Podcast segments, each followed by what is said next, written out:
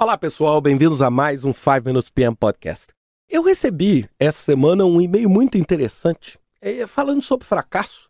Eu recebi uma pessoa me mandou assim: Ricardo, eu estou aqui começando o gerenciamento de projetos e eu tenho medo de fracassar.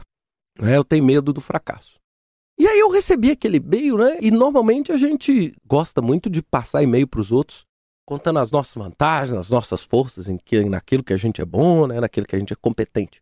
Mas o medo é uma parte natural de qualquer tipo de trabalho. Agora, no trabalho em projetos, ele é ainda mais persistente. E por que o medo é um elemento? Eu digo o seguinte: o medo é uma força vital que te mantém vivo.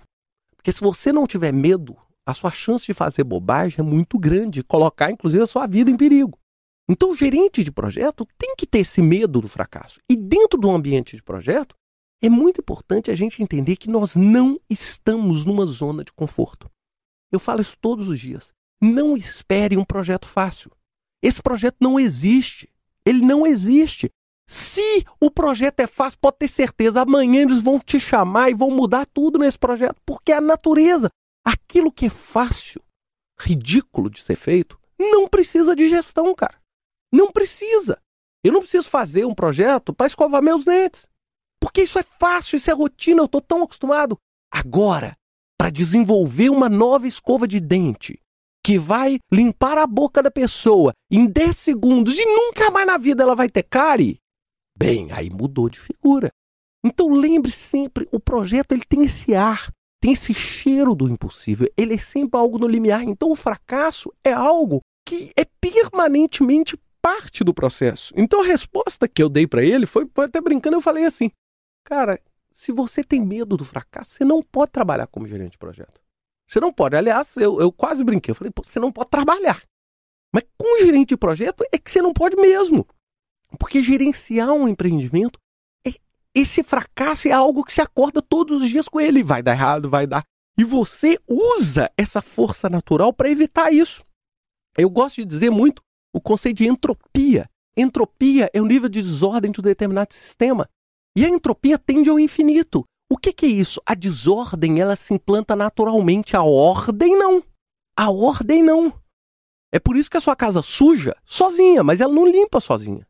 E você tem que contratar sua empregada para vir duas vezes por semana, três vezes por semana, combater a entropia da sua casa. Você não chega e fala amanhã, minha empregada vai vir, então vou sujar a casa para ela ter trabalho.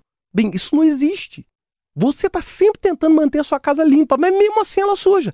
O projeto é a mesma coisa, você está sempre tentando cumprir o prazo, sempre tentando cumprir o orçamento.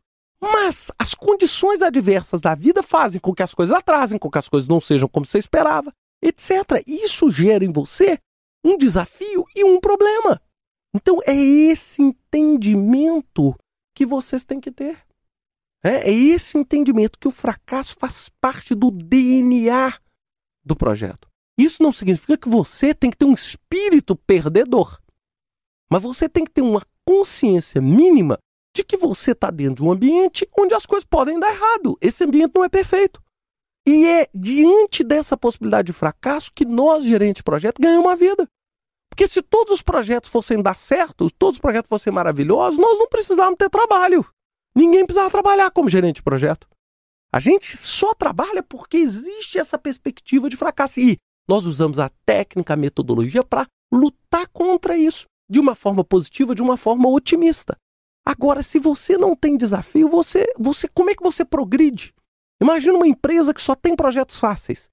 Essa empresa está fradada ao fracasso. Imagina essas empresas de tecnologia que nós estamos vendo hoje, os projetos que elas estão fazendo, imaginem a chance que eles têm de dar errado.